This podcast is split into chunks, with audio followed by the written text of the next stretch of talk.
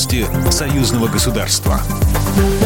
Здравствуйте, в студии Екатерина Шевцова. Азия, где крепнут новые центры силы, играет большую роль в переходе к многополярному миропорядку. Об этом заявил президент Российской Федерации Владимир Путин, выступая на саммите совещания по взаимодействию и мерам доверия в Азии. Российский лидер обратил внимание, что азиатские страны являются локомотивом мирового экономического роста. Белорусский лидер Александр Лукашенко заявил, что Беларусь рассматривает взаимодействие с государствами Азии в качестве одного из приоритетов своей внешней политики, передает Белта. Лукашенко отметил, что потенциал евразийского региона региона огромен. По его словам, это колоссальная ресурсная база и производственные мощности, потребительский рынок, равных которому нет.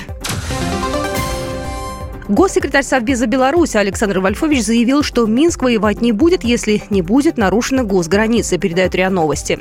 Он подчеркнул, что Запад все больше старается найти рычаги и способы влияния для того, чтобы втянуть страну в военный конфликт. Политический прессинг продолжается уже давно. Экономические санкции тоже. Военное присутствие, демонстрация военной решимости возле наших границ также идет не первый год, отметил Вольфович. И все это нарастает. Ход работы по унификации процедуры ОСАГО для граждан союзного государства оценит союзные парламентарии. А в Москве 21 октября состоится заседание комиссии парламентского собрания по законодательству и регламенту. В частности, будут рассмотрены проект концепции модельного законодательного акта о системе обязательного страхования гражданской ответственности владельцев транспортных средств союзного государства.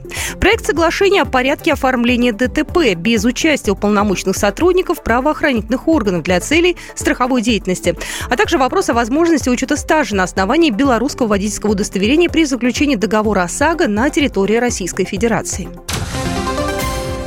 Дни духовной культуры России и Беларуси проходят в Минске. Российскую делегацию, состав которой вошли руководители ведущих театров, музеев и образовательных учреждений, возглавил статс-секретарь, заместитель министра культуры России Алла Манилова. Открывается мероприятие 13 октября. Для зрителей также выступит ансамбль солисты Москвы под управлением Юрия Башмета в Белорусской государственной филармонии и хор Сретенского монастыря в Национальном академическом театре имени Янки Купалы. Акцию для детей Донбасса проведут в дни 28-го Минского международного кинофестиваля «Листопад», сообщил генеральный директор киностудии «Беларусьфильм» Владимир Карачевский, передает Белта. В этом году фестиваль пройдет с 4 по 11 ноября. Программа произведена по заказу телерадиовещательной организации Союзного государства. По вопросу размещения рекламы на телеканале «Белрос» звоните по телефону в России 495 637 65 22. В Беларуси плюс 375 44 759 37 76. Новости Союзного государства.